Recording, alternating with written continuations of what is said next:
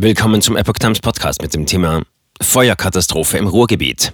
Feuerwehr im Großeinsatz. Wohnkomplex in Essen brennt. Ein Artikel von Epoch Times vom 21. Februar 2022.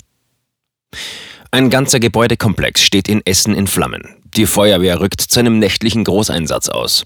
Noch ist unklar, ob es Verletzte oder Tote gibt. Im Westviertel in Essen ist am frühen Montagmorgen ein kompletter Wohnkomplex in Brand geraten. Es wurden alle verfügbaren Berufsfeuerwehren alarmiert, sagte ein Sprecher der Feuerwehr. Das Feuer konnte demnach noch nicht unter Kontrolle gebracht werden. Wie ein Polizeisprecher sagte, handelt es sich bei dem Brandobjekt um einen L-förmigen Gebäudekomplex.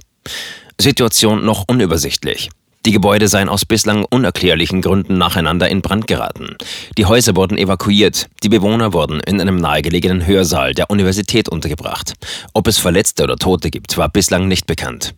Wie die Feuerwehr auf Twitter mitteilte, kommt es aufgrund der Löscharbeiten zu Behinderungen im Berufsverkehr. Die Segerothstraße und die Friedrich-Ebert-Straße seien voll gesperrt.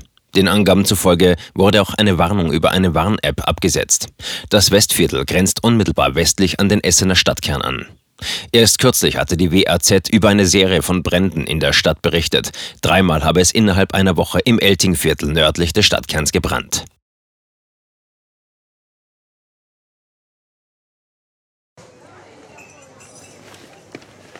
Bis Brot ich ess, das Lied ich sing. In Zeiten von Twitter und Facebook hat diese Redewendung aus der Zeit der Minnesänger neu an Bedeutung gewonnen. Wes Brot ich ess, des Lied ich sing, bedeutet in der Medienwelt, dass Zeitungen die Interessen derer vertreten, die sie bezahlen.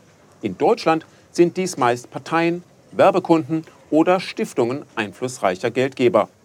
Die Epoch Times ist frei von allen solchen Einflüssen und steht allein in der Verantwortung derer, die sie finanziert, nämlich Ihnen, unseren Lesern. Die Epoch Times bietet Ihnen einen investigativen Journalismus, der Tatsachen aufdeckt und sich nicht von einer Agenda oder politischen Korrektheit einschränken lässt. Wenn auch Ihnen wirklich unabhängige und unzensierte Informationen wichtig sind, dann finden Sie diese in der neuen Wochenzeitung der Epoch Times. Zum Preis von nur einer Tasse Kaffee erhalten Sie nachhaltige Geistesnahrung für eine ganze Woche. Bestellen Sie die Epoch Times jetzt gratis drei Wochen lang zum Kennenlernen und lesen Sie den Unterschied.